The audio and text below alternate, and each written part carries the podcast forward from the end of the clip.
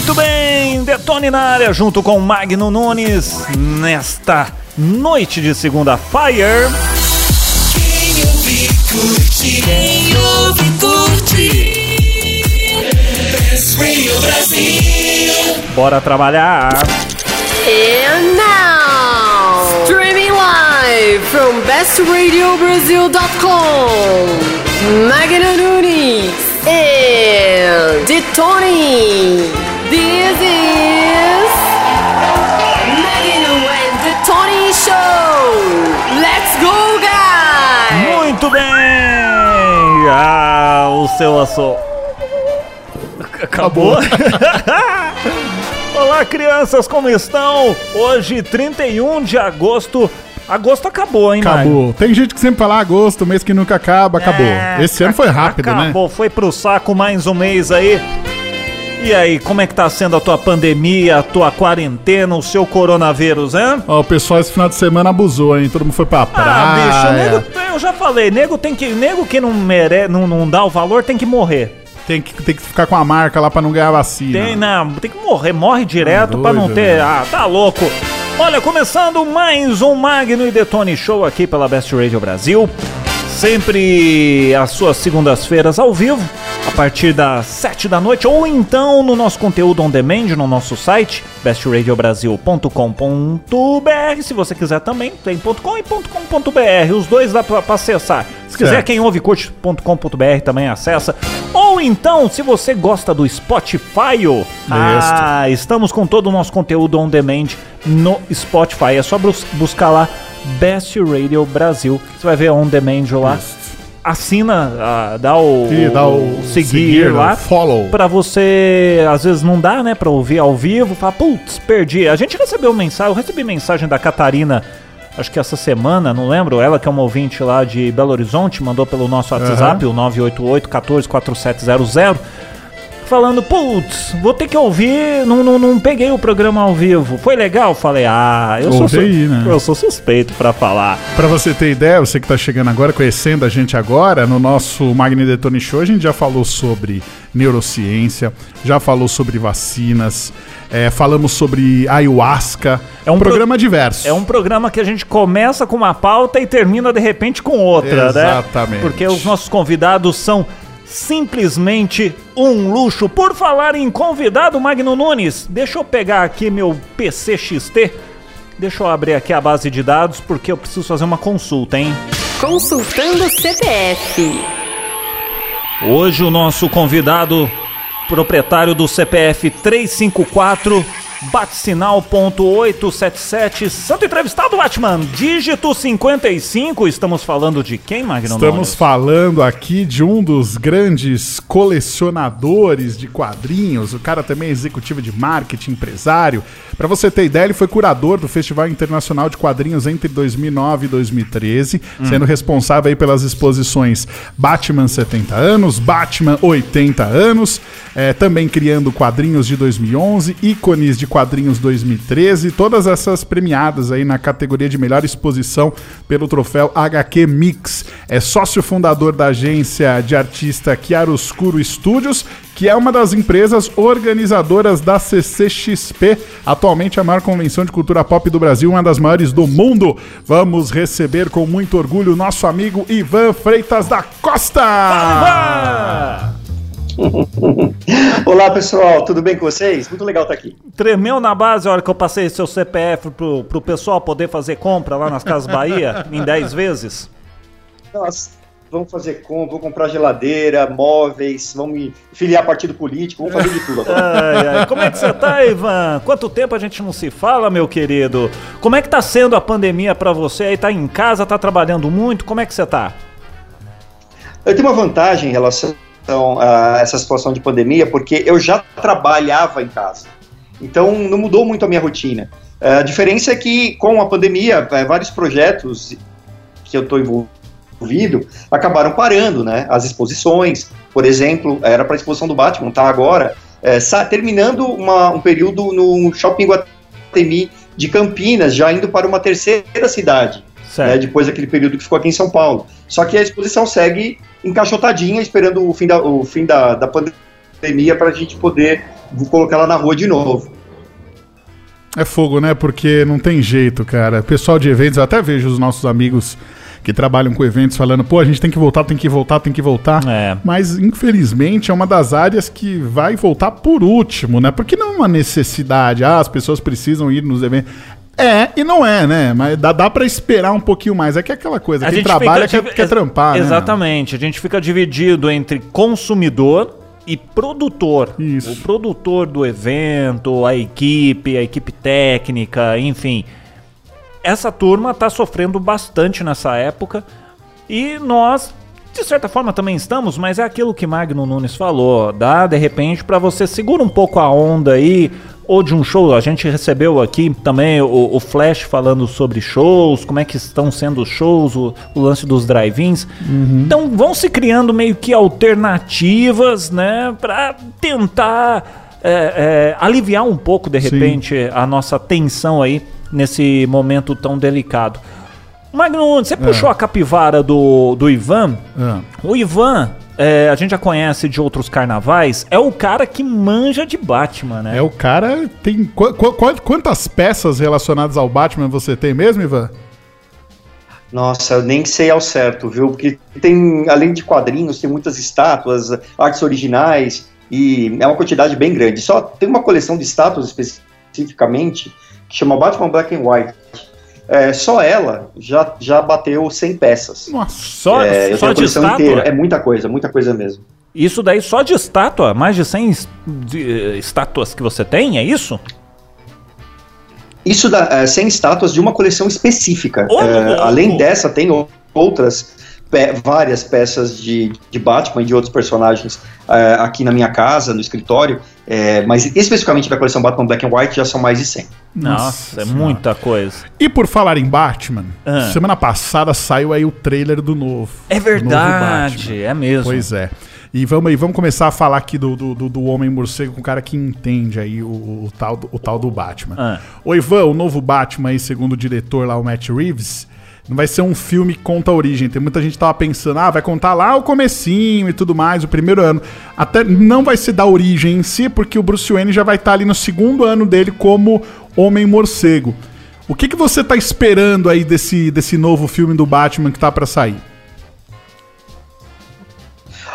Um dos aspectos mais legais do, do Batman é justamente essa versatilidade. Ele con- consegue é, se adaptar a estilos, é, narrativas, ou mesmo universos diferentes, né? Nos quadrinhos, ele tem um monte de versões, todas elas muito interessantes.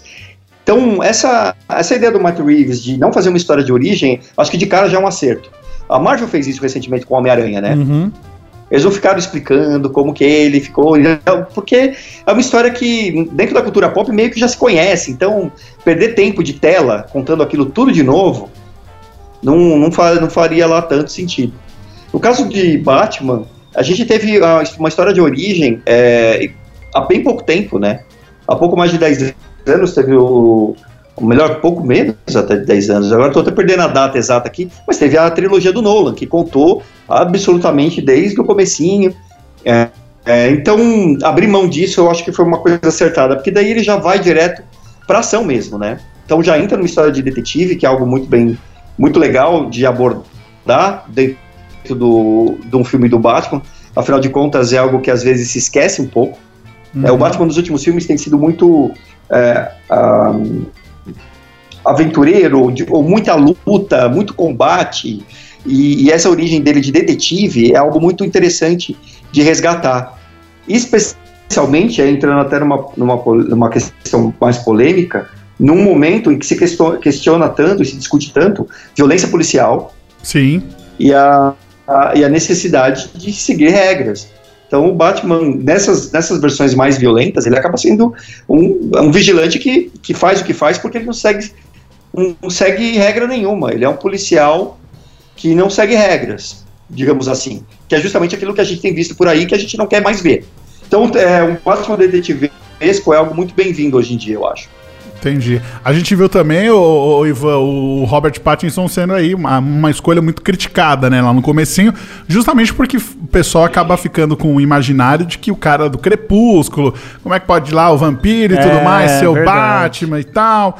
Gente falando que ele não tinha o perfil aí pra ser o Homem-Morcego, só que aí sai o trailer e a gente vê que a ideia até que pode dar certo, né?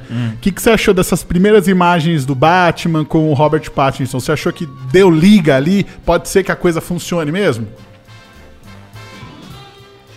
Minha primeira reação, quando foi anunciado o Pattinson para o filme, é, foi de não curtir muito, mas por um outro motivo. É, é, eu, eu queria muito ver um, um ator é, novo, alguém que não tivesse, não fosse uma cara tão conhecida. Mas o Pattinson é um ótimo ator. Ele, ele é muito. É, ele já fez vários filmes com papéis muito diferentes. Mais recentemente, teve aquele filme O Farol, Espetacular. é espetacular. E é um filme de ator, né? Porque são é ele ah, e o. Esqueci o nome do outro ator. Esqueci também o nome. O, no, no fi, o filme inteiro sozinhos no farol. Então é um tour de force, né? Como se diz. Dos dois ali o tempo inteiro e ele segura o filme lindamente. Então, assim, ele é um ótimo, ele é um ótimo ator. E eu gostei muito das imagens que foram divulgadas até agora. Dele, da, dessa versão do uniforme, aquele Batmóvel meio Velozes e Furiosos que fiz feito na garagem de casa.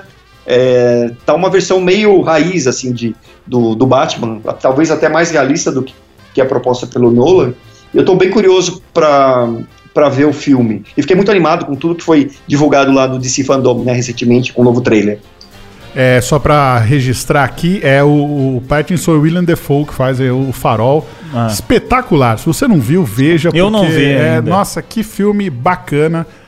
É, é aquela coisa, é um filme que se passa num farol e tudo mais, então não vai esperar aí uma coisa. Mas de atuação mesmo, é um negócio primoroso. Foi um, um dos grandes filmes aí é, que foram lançados recentemente aí e que o Pattinson fez parte. Eu vi bastante gente também, o, o- o Ivan, falando que é, justamente por ele ter uma fisionomia mais frágil, não poderia passar a imagem de um cara forte como o, o Batman e tudo mais. Acho que isso daí é questão mesmo de adaptação, né? Porque, querendo ou não, o ator ele é um, um- um cidadão mais versátil, ele consegue caminhar aí por várias nuances dentro da atuação. E acho que o Pattinson também recebe, deve ter recebido isso daí até como um alerta de falar assim, ó. Você tem que se dar bem nesse negócio aí. Se você falhar como Batman, É. vai ficar marcado para pro resto da vida, né? E acho que deu pra sentir um pouquinho que ele foi. que ele conseguiu aí imprimir até uma certa personalidade, mesmo só no trailer, em algumas imagens, deu pra ver que tem uma personalidade, o Batman, que acaba. é, o, o- o- próprio ator acaba pegando essa personalidade pra ele, o jeito de olhar, o jeito de, de se movimentar, né, Ivan? Você teve essa impressão também ou só eu que tive essa impressão? Que é um trabalho de ator, né? E é um trabalho e ele é um bom ator. Então ele consegue entrar nesse personagem e, faz, e tornar esse personagem é, crível. E quando eu vejo as críticas ao Pattinson, mesmo com relação à, à fo- forma física, eu inevitavelmente lembro das críticas ao Michael Keaton no filme do, do, da, eh, no filme do Tim Burton de 89. É, tem, teve, uma, teve uma noticiazinha de jornal que está até circulando na, no Facebook, eu já vi algumas vezes, de, da época, dos fãs reclamando que ele não era viril o suficiente Rapaz, pra, pra interpretar o Batman, é. Porque ele é baixinho, ele não é um galanzão, não, não é, sabe, musculoso. Mas é, um filme não é um monólogo de teatro, sabe? Sim. Ele, ele, ele, te- ele tem um monte de, de elementos que compõem a experiência do filme. Ele, se o filme tiver um ótimo roteiro, um ótimo roteiro uma ótima direção, é, já é meio caminho andado. E, eu, e, e com o Matt Reeves eu tô bastante confiante é, de que, vai, que a gente vai ter um bom filme do Batman aí pela frente. E o Pattinson, como eu disse, é um ótimo ator e eu acho que ele vai entregar, como o trailer já sugeriu, uma ótima interpretação pro Homem-Morcego. então a gente faz o seguinte agora, Magno. Vamos pôr o Ivan na parede. Porque, ó, Ah, rapaz. vamos lá. Vai ter que escolher É, agora, hein? falou aqui. Então temos o Adam West, o Mike Hilton, o Val Kilmer, o George Clooney, o Christian Bale e o Ben Affleck. Todos esses daí, pra quem não sabe, foram intérpretes do Batman, pelo menos até agora. Vamos lá, Ivan, você que é o cara que possui mais de 100 estatuetas do, do, do- do Batman de uma só categoria. Pra quem você tira o chapéu? Pra quem, Quem é o melhor? Quem é o melhor pra você e fala, puta, esse daqui, ele representa muito bem o personagem. Perguntinha, fui filha da puta. Olha, agora. o Ba-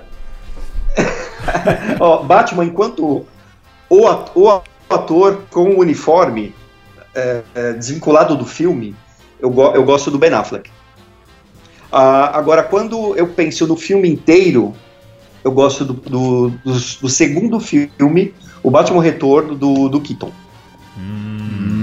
Porque é o filme. é- Porque é- aí é, entre exatamente isso que eu estava falando antes. Ah, tudo se junta para entregar uma ótima história do Batman. É, ali você tem. Os, vil- os vilões estão ótimos, a história é boa, a ceno- cenografia é boa, a fotografia é legal, música, direção, tudo funciona. Aquele Batman Retorno do, do Keaton com a Michelle Pfeiffer, com, Uhum. com o Danny DeVito, né? É, para mim é o, é, o, é o filme que eu mais gosto. O filme com atores, né? É o filme que eu mais gosto mesmo. Que aí já é o conjunto da obra, como você disse, né? Trilha sonora, enfim, toda. é- é- é- vai muito além do que o cara tá ali com a capa preta, simplesmente, né? Você fala, puta, não, é mais do que isso, né? Pois é, mais do que isso, não, ah, um, um ator vestido com a com a com uniforme, alguém com, com uniforme que pareça o Batman é meio é meio que um, um cosplayer, sabe? É, Ah, agora, o filme é mais do que isso. O filme precisa entregar a inte- é, to- ah, o filme como um todo. É roteiro, é fotografia, é música, é luz, é tudo. O, seu- o- o Michael, o Michael Keaton, ele se dá, ficou um Batman muito icônico porque são dois ótimos filmes. E aí, quando você tem o Ben Affleck, eu acho que ele funciona como Batman enquanto figura, mas os filmes não são tão bons. E aí você tem tem isso jogando contra. O Keaton, apesar de não ser um, um- um Batman super imponente, eh, mas ele tem, um, ele tem um filme suportando ele. Hum. Inclusive, Magno Nunes Sim. recebendo mensagens aqui pelo nosso WhatsApp. Código de área 11 988 14 4700. Repita, Magno Nunes. 988 14 4700. Quem está mandando aqui é a Rebeca de São Paulo. Tá curtindo o programa, falou o seguinte aqui. Pergunta pro Ivan é, que mesmo depois de 80 anos, o personagem ele sempre vai se renovando. Como que isso é possível? Porque, assim, 80 anos, o personagem, vamos dizer, tá novo ainda, né? No- os 80 anos não se passaram pra ele. Porque se você. tipo- Igual a gente fez agora aqui, a gente fez um. A gente relembrou aqui os personagens. Você vê lá.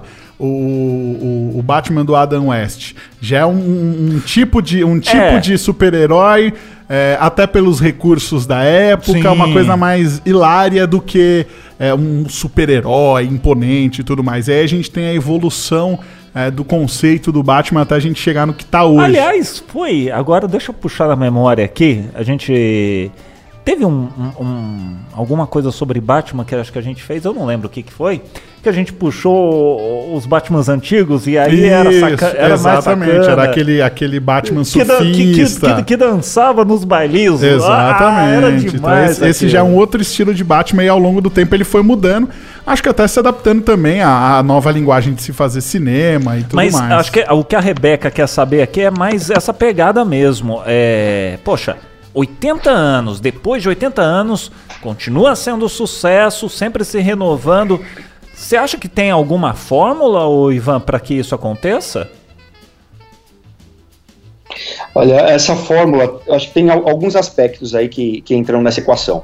Um deles é ter um personagem que tenha uma origem muito clara, muito bem definida, uma motivação também muito, muito bem definida e perene, né? Então, isso de eh, ele querer se tornar uma força de combate ao crime após o assassinato dos pais é algo que funcionou na década de 30 e funciona hoje.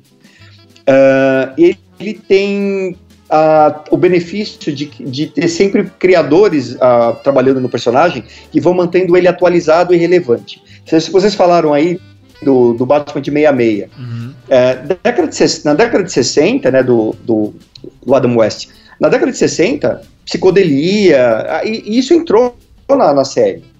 A série era psicodélica, a série era meio doidona, né? Mas ela estava em sintonia com aquele momento. Sim. E fez sucesso naquele momento. Aham. né? O- os filmes do os filmes do Michael do, do Tim Burton, né, com o Michael Keaton, eles eram é, mais góticos, mais mais com aquela cara de final da década de 80 mesmo, Aham. né? Ah, os Estados Unidos é, uma certa convulsão social, então tudo aquilo fazia sentido naquele universo. Logo depois, na- na- em meados da década de 90, vem o Joel Schumacher e tenta fazer os, os filmes dialogando com o Batman de 66.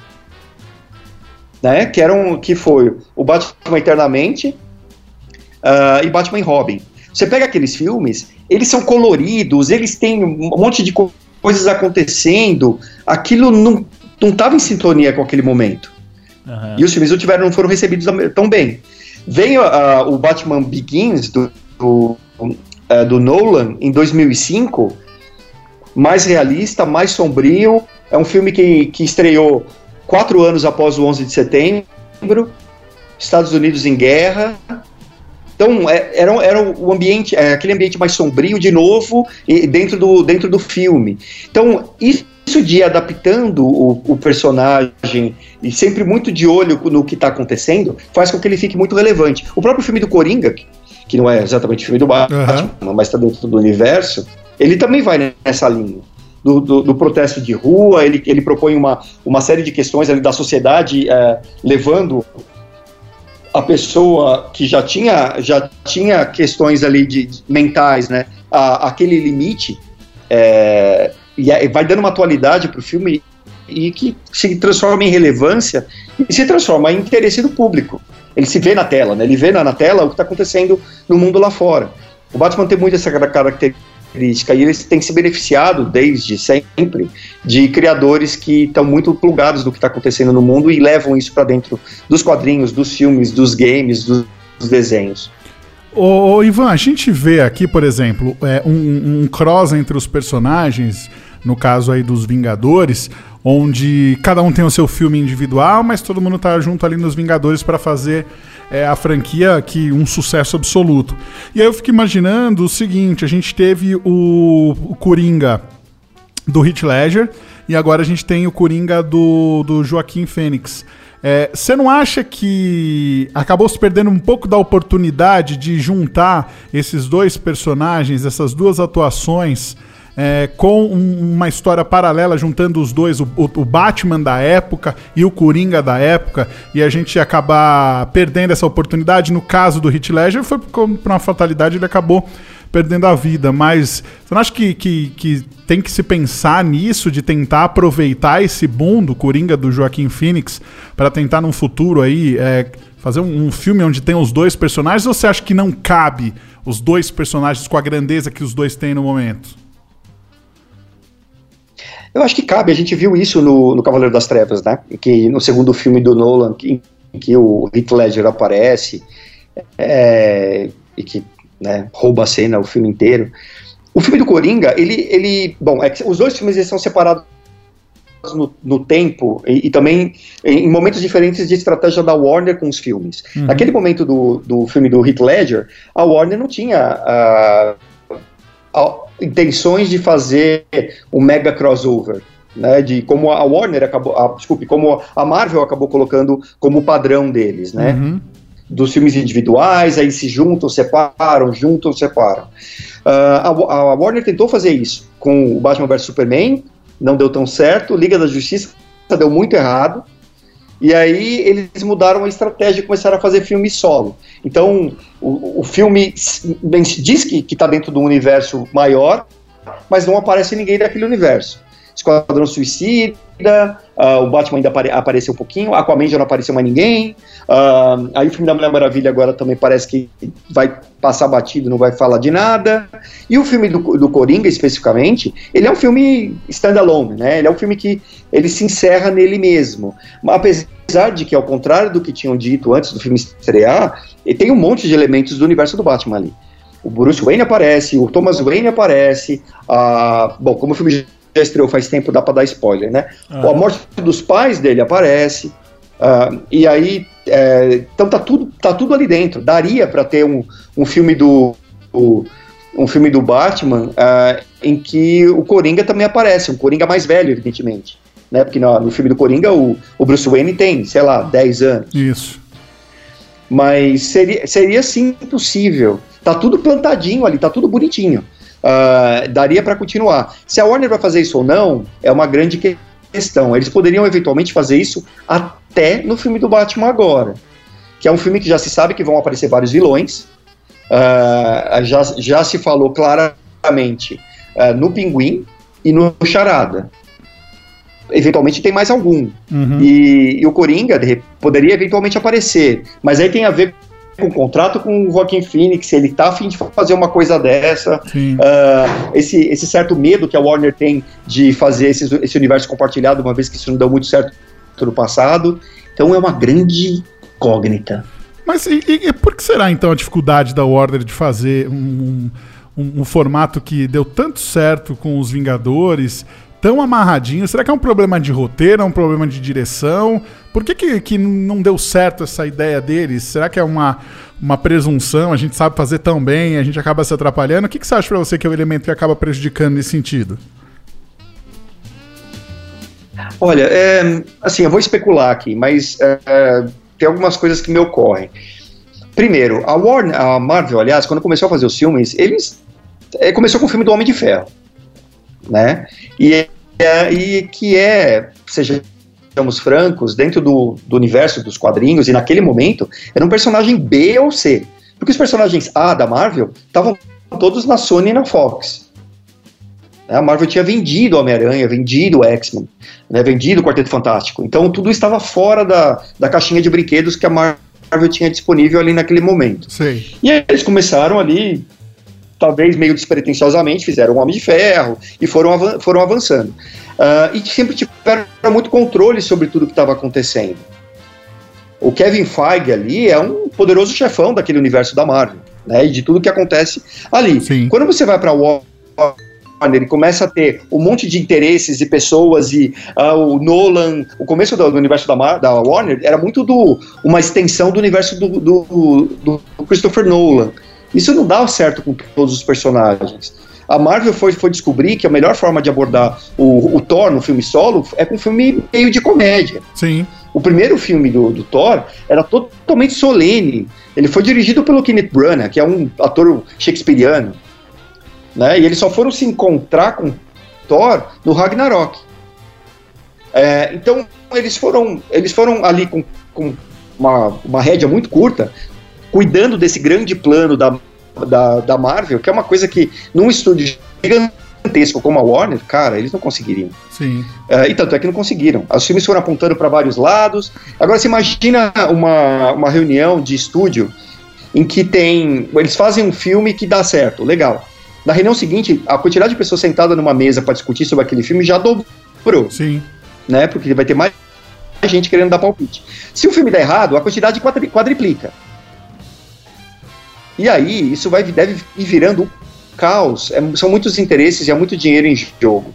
E, e tendo ainda uma, uma referência de uma Marvel que coloca um filme de um bilhão de bilheteria, a pressão em cima do, do estúdio como a Warner deve ser gigantesca. Gigantesca. E Isso leva não necessariamente a mais investimento ou a boas decisões, mas leva muito mais pressão e muito mais controle, muito mais palpite, que sabe Deus que resultado dá. Né? e os últimos filmes deles eh, têm dado certo, mas é porque eles se afastaram desse modelo, desse modelo Marvel, né? O Aquaman sozinho funcionou, Mulher Maravilha sozinho funcionou, Coringa sozinho funcionou.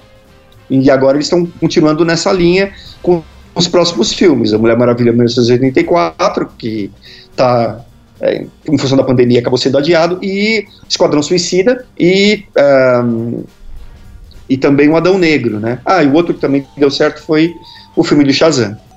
Então, é, eu fico muito. Eu, fico muito pensativo nesse sentido, porque, pô, é, os Vingadores deu super certo e hoje eu vejo a molecada, principalmente a molecadinha que vem chegando, É. mais é, vidrada nesses super-heróis, esquecendo um pouco, vai, vamos deixando um pouco de lado ali o Super-Homem, o Batman. Então você vai falar, poxa, os caras. Os super-heróis mais da vanguarda. É, os caras têm tanto dinheiro pra fazer os filmes e não conseguem fazer algo semelhante, até pra gente ter Pra- uma pra- briga assim entre os, entre os universos, né? sei lá, é um, é um negócio que fica aí na nossa, na nossa cabeça. Certo, David Gel? Muito bem, olha só. Magno Nunes. Sim, Que, que foi? Só porque você falou meu nome, é, não tem problema. falha nossa. Só não pode falar o CPF, que nem eu Aí falei complicou. aqui. Aí complica. Vamos tocar uma música aqui, deixar o Ivan tomar também um golinho aí do seu Batman Drink, Seu bate drink. seu Bat Drink. Daqui a pouquinho tem muito mais Magno e Detone Show pra você aqui na Best Radio Brasil. Você está ouvindo Magno e Detone Show na Best Radio Brasil. Hey, I'm Doja Cat. Stay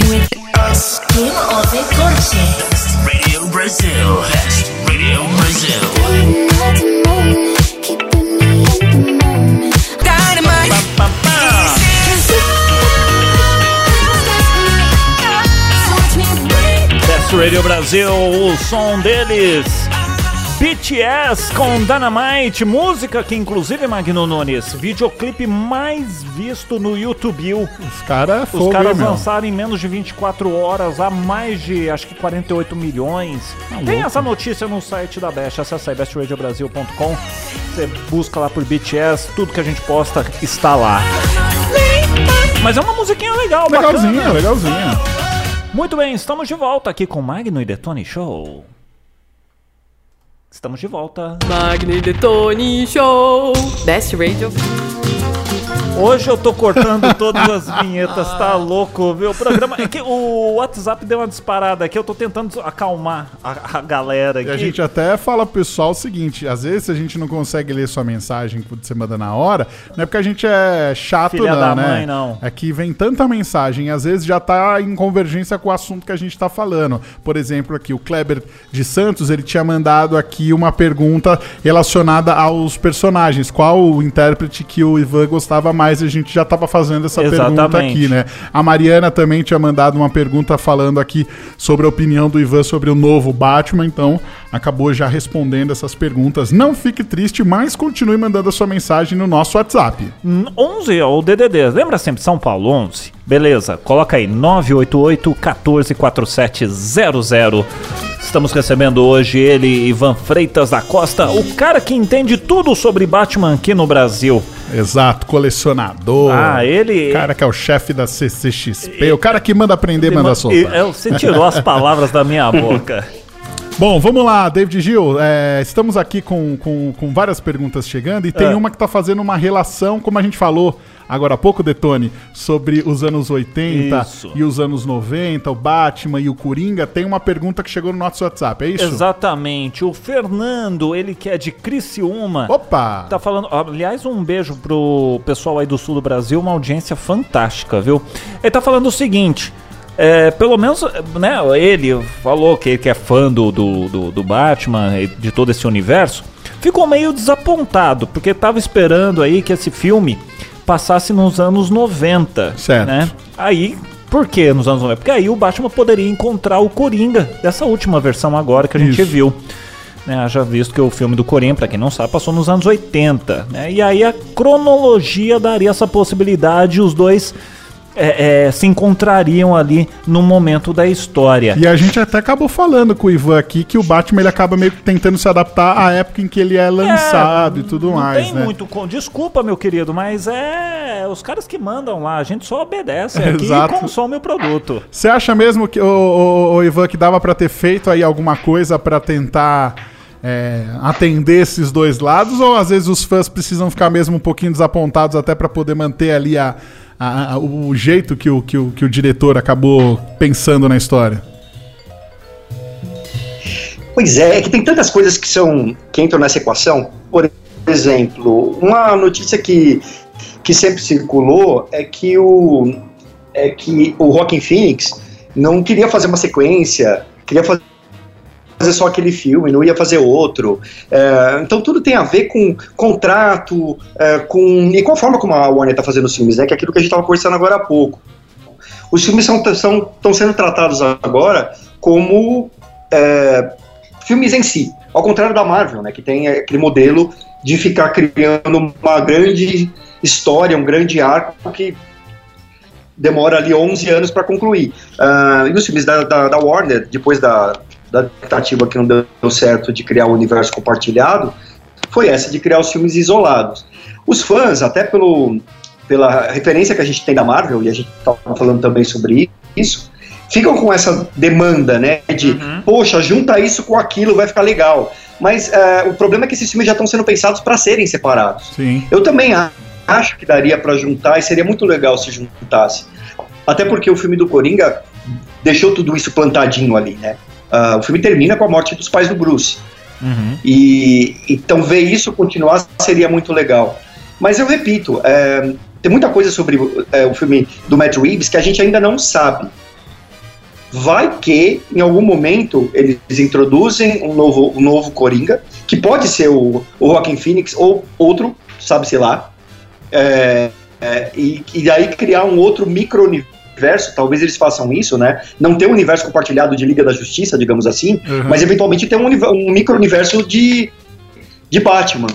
É, com, sei lá, daqui a pouco tem um- alguma coisa do Robin, tem uma coisa da Batwoman, e a, e a Warner, é, ela tá caminhando um pouco para isso, é, usando o conceito de multiverso. Posso falar um pouquinho de multiverso? Pode, Pode. fica à vontade. Então, o que, o que, que acon- acontece no universo da DC nos quadrinhos? Desde a década de 50, eles têm esse conceito de que ah, personagens existem em universos diferentes. Então, quando ah, isso justificaria ter tantos Batman, ter tantos Superman.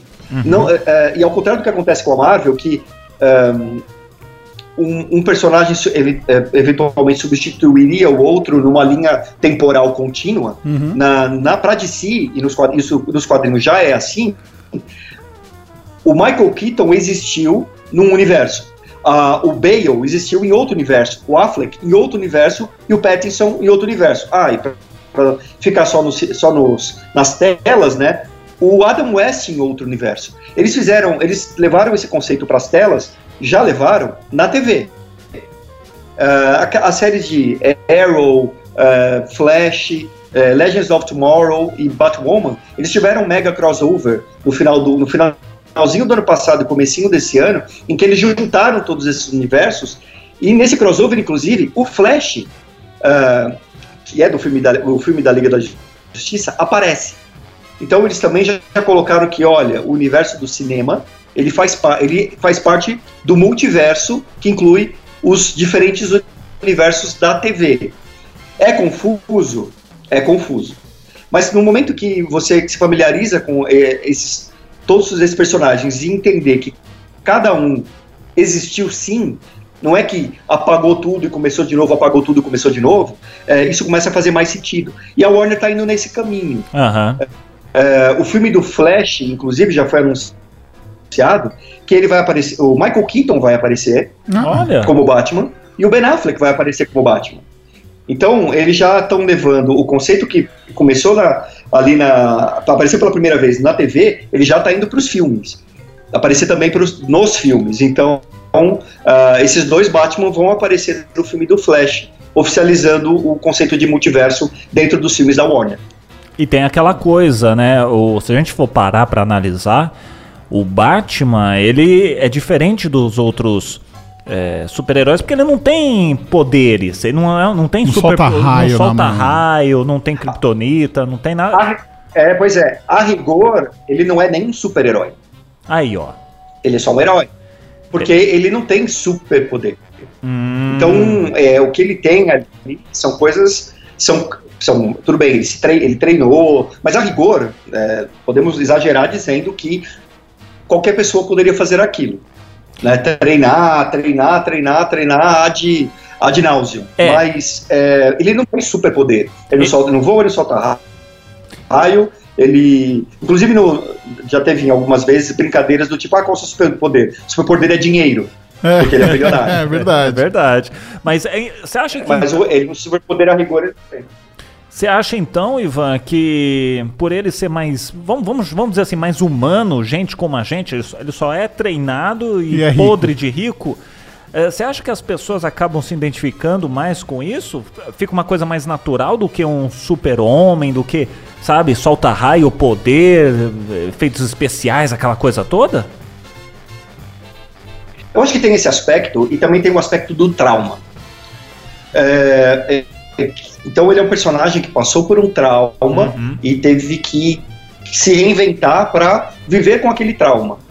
Ah, essa, ah, essa, quest essa questão dos, dos traumas e das, dessas, dessas eh, questões de ordem mental, patologias e tudo mais, é um tema bastante eh, contemporâneo. Né? Hoje em dia se fala de diferentes transtornos, ansiedade, depressão e por aí vai, com muita uma naturalidade que é muito bem-vinda, inclusive, né? É porque desmistifica e tira as pessoas de um certo gueto, né? De poxa, o cara tem uma coisa ali que ninguém entende. Hoje se discute esses temas todos. E o, o, ah, e o personagem do Batman, ele, ele tem, ele tem um, um- ele tem um trauma também. ah, e ele lida com esse trauma e os filmes, os últimos, eles têm tratado disso. Né, os filmes do Nolan, o primeiro, que principalmente, né, que é um filme de origem, tem toda a história da morte do pai, da relação com o pai, ah, do fato dele cair, naquela, na, cair naquela caverna, dele ter ah, aquela fobia dos, com os morcegos. Então, são todos aspectos que as pessoas podem se identificar melhor, ou no mínimo, gerar mais empatia. De falar, poxa, né, o cara sofre de alguma coisa. né, ele, ele, ele criou mecanismos para poder conviver com aquilo, para que aquilo não fosse algo debilitante. Né? E hoje em dia, quantas pessoas não vivem com algum nível de, de eh, trauma, patologia, Sim, alguma condição, verdade. que ela também tem que criar mecanismos para poder conviver com aquilo, né? Entendi. É, eu fico, fico sempre, sempre imaginando aí como é que o, que o super-herói acaba se relacionando aí com a, com a época que ele tá, é, com as dificuldades aí que a gente tem, com as particularidades aí, justamente pra gente ter é, as pessoas é, con- podendo se identificar, identificando, né? né? Por exemplo, a gente teve aí, infelizmente, nessa na semana passada, na sexta-feira, a morte do Chadwick Boseman, que fez o Pantera Negra, e era um, um personagem que pôde levar para as telas um, um- um homem negro, poderoso, rei de um império, e que as crianças, a molecada se identificavam e falavam, poxa, aquele cara ali é parecido comigo. Então quer dizer que eu, eu não preciso ser só aquele cara que é o bandido, aquele cara que não tem lá um destaque dentro de um filme, não, eu posso ser também protagonista. Então, é, essa é uma das funções também desse, desse Exato, tipo de é- trabalho, né? é a questão da representatividade, né? Então, as, as pessoas verem, olhar, olharem para a tela e verem um personagem negro num papel de um, de um personagem negro e que tem recheado de conotações positivas. Né? Ele, ele é um herói, ele é um, ele é um rei adorado, ele, ele, tem, ele, é, ele se, move, se move por razões nobres, é, tá, o filme ele tem um arco ali todo em que ele tem uma, uma espécie de revelação com relação à importância que ele tem, que o Wakanda teria com Uhum. o povo negro que não, não se beneficia daquele mundo idílico de, de Wakanda, né? E o filme termina com ele começando a interferir, abrindo o Wakanda e começando a interferir no mundo para melhorar a, a vida das pessoas. Então é um é uma o filme é positivo em todos os aspectos. E aí eu volto até naquele ponto que eu estava dizendo da importância não só de um personagem forte, mas de um filme que embale tudo esse personagem, né? Ele está ele tá apresentado ali de uma forma positiva, tem um arco legal, os efeitos são bons, a fotografia é bacana, o elenco foi bem escolhido, tudo funciona no filme do Pantera Negra. Tá certo. E fica aí então a nossa, nossa, que é a nossa lembrança aí Nosso do Chadwick, registro, nosso né? registro, os sentimentos aos familiares aí e amigos. Ele que lutou aí contra um câncer é, no cólon. E já nas filmagens aí do, do Pantera Negra, ele já estava nessa batalha. Infelizmente não conseguiu, conseguiu vencer durante bastante tempo, mas é uma doença fatal e maldita aí. Enfim. Ô, Ivan, a gente tava Pois falando... é, né? E no caso, e no caso dele, só concluindo, é, ainda, ainda fica isso, né? Ele, ele entregou com toda qualidade técnica, artística, defendeu o personagem lindamente, enquanto estava travando uma batalha desse nível, né? Uma batalha pessoal que acabou custando a vida dele. Sim. Isso só aumenta a importância da, da- da- do trabalho do, da- do ator é, aumenta a, a importância de tudo que ele fez, a memória Sim. do que, que fica, né? Então, é, realmente fica esse mundo. Ô, ô, Ivan, a gente tava falando fora do ar aqui sobre CCXP. É o que, que seria do evento Sim. aí, já que a gente tá nesse momento que tá todo mundo tendo que ficar longe? E é um evento que, é um, que, que vem de uma experiência, né? É mais do que só ir lá e, e acompanhar as É palestras demais, e tudo mais. é É, uma experiência É de estar ali e tudo mais. E esse ano vai ter que ser diferente. Fala um pouquinho pra gente o que, que vocês estão planejando.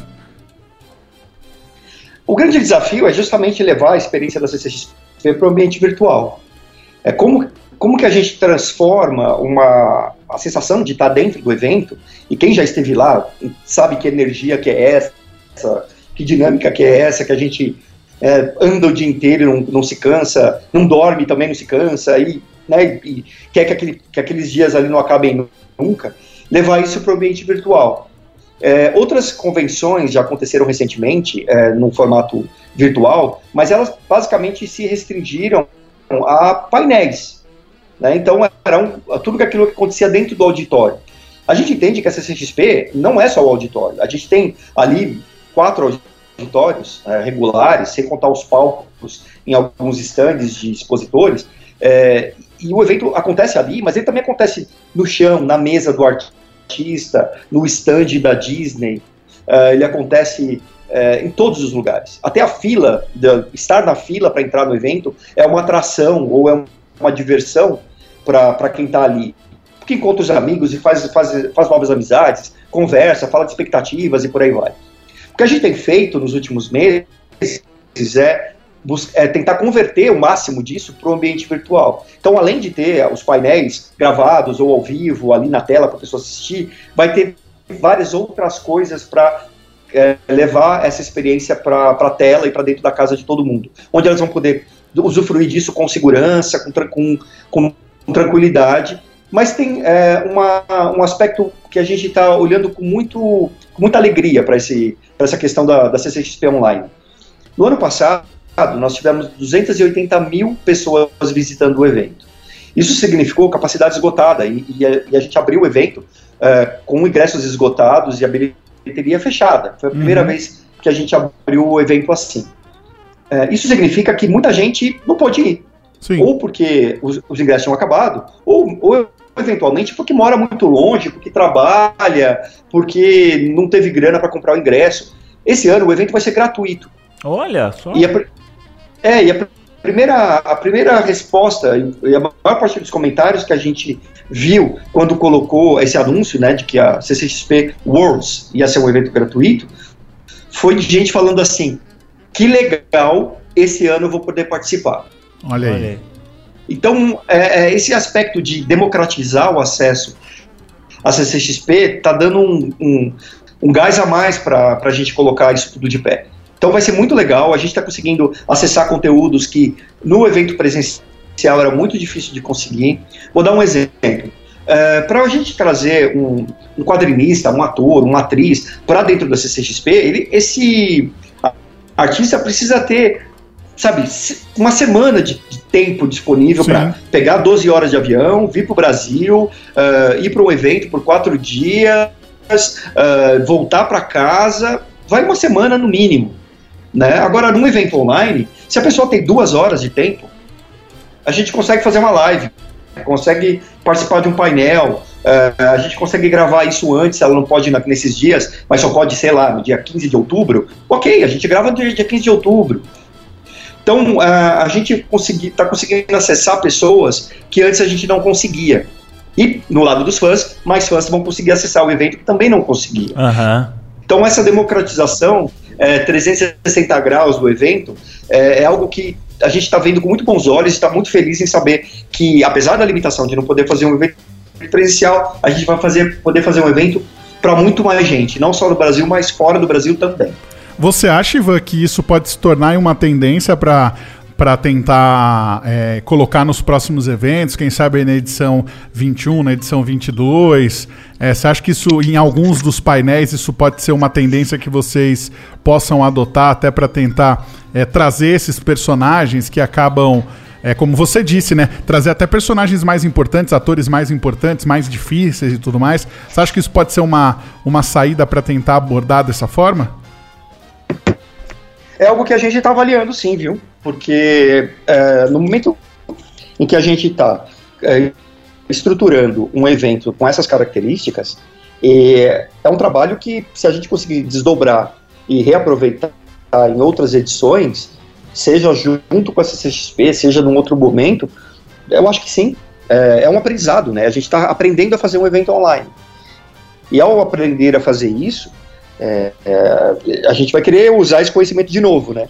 Então eu acho que sim, eu acho que pode, pode virar alguma coisa regular dentro da CCXP. A gente está tentando criar tudo da melhor forma possível para que funcione já na primeira edição e que, de repente, sim, é, isso pode, pode virar algo regular. Quando que vai ser o, o, o Ivan desse ano? Tu- Quais são as datas? A CCXP acontece tradicionalmente no primeiro final de semana de dezembro. Então, para esse ano, a gente está programando o evento para os dias 4, 5 e 6 de dezembro. Certo. Então, você que está ouvindo aqui o Magno Detone Show, às vezes você é do Ceará, às vezes você é da região norte do Brasil, do sul do Brasil, fala, putz, não consigo me deslocar até São Paulo, é um negócio que eu acompanho pela mídia, mas eu gostaria de fazer parte, gostaria Pronto. de participar. Tá aí, ó. É o Corona. é- A parte boa do Corona é que estão sendo feitos aí. A gente está se reinventando e Isso. acaba descobrindo novas possibilidades. Né? A gente sempre bate aqui no, no programa, tem que ver o copo meio cheio, não meio vazio. Então, Exato. você que sempre quis participar, ver, poder de repente assistir ali uma, um painel, Exato. ver o teu ator ali favorito, enfim, você vai ter essa oportunidade aí neste ano. Basta você ter a internet aí conectada, Exatamente. paga aí o seu a sua banda larga, entendeu? Pra não cair bem na hora, falar, putz, por falta de pagamento, É. não vou. Não. Então não tem desculpa pra você não participar da Exato. CCXP este ano. Muito bem. Ivan, pô, um prazer conversar com você mais uma vez. Mas já acabou o programa Já novo. acabou, rapaz. Rapaz, passa voando esse a, programa. a Lua colocou a mão, a- o rostinho ali no vidro, ali deu aquela esbaforada no vidro, ficou até o. A Lua me traiu. É. Ivan, muito obrigado mais uma vez pela sua participação. Sempre um prazer falar com você, seja aí de, de coisas relacionadas ao colecionismo, seja aí da CCXP. É quase que um. Todo, todo- tem, tem, tem algumas, algumas religiões que anualmente eles fazem uma peregrinação, Sim, né? sim, sim. A gente todo ano marca uma conversa com o Ivan, então a de 2021 já fica aqui reservado. Pode ser, Ivan?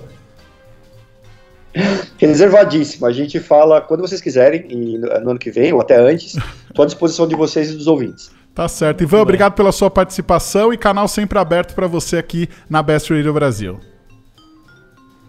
Tá ótimo. Obrigado, pessoal. Até mais. Valeu, Muito Ivan. bem. Que maravilha. Semana que vem! Não sei o que vai ser Se- o programa. Semana que vem, eh, a gente tá pensando aqui. A gente tem tanto tema legal pra abordar que às vezes a gente acaba até encavalando um no outro. É, né? às, às vezes, ó, vou, vou, vou comentar aqui com os ouvintes. Já teve vezes dos dois convidados quererem participar. Exato. E eu não vou, claro, falar quem são, pra não ficar chato, mas aí a gente fala, puta, Magno, Não vai va- dar. vamos, vamos escolher aqui, vai. Minha É. mãe mandou escolher esse daqui. E aí tem que ser. Então, assim, fique aí. Aliás, lembrando sempre, você pode mandar sua mensagem pro nosso WhatsApp 988 14 4700 dizendo o que, que você tá achando aí do Magno e Detone Show aqui na Best. Pode dar sugestão de temas também, viu, Isso. Mané? Você que fica ouvindo, é, esse tema foi bosta, então manda o melhor aí, trouxa. Manda aí pra gente, tá bom? Fique à vontade pra você participar, certo, Magneira? Certo, como o Detone falou, acompanhe a gente aí pelas plataformas digitais. Compartilhe o conteúdo para que a gente possa alcançar cada vez mais gente, para que todo mundo possa acompanhar os conteúdos que a gente vai, porque dá trabalho, hein? Dá trabalho, dá trabalho, mas o nosso trabalho acaba agora. Isso. Na verdade não acaba não, porque tem o post ainda, tem a Ixi, pós-produção. tem bastante coisa Rapaz do céu. Semana que vem tem mais Magni Detone Show. Tchau. Você ouviu Magni Detone Show. Magni Detone Show. Na Best Radio Brasil.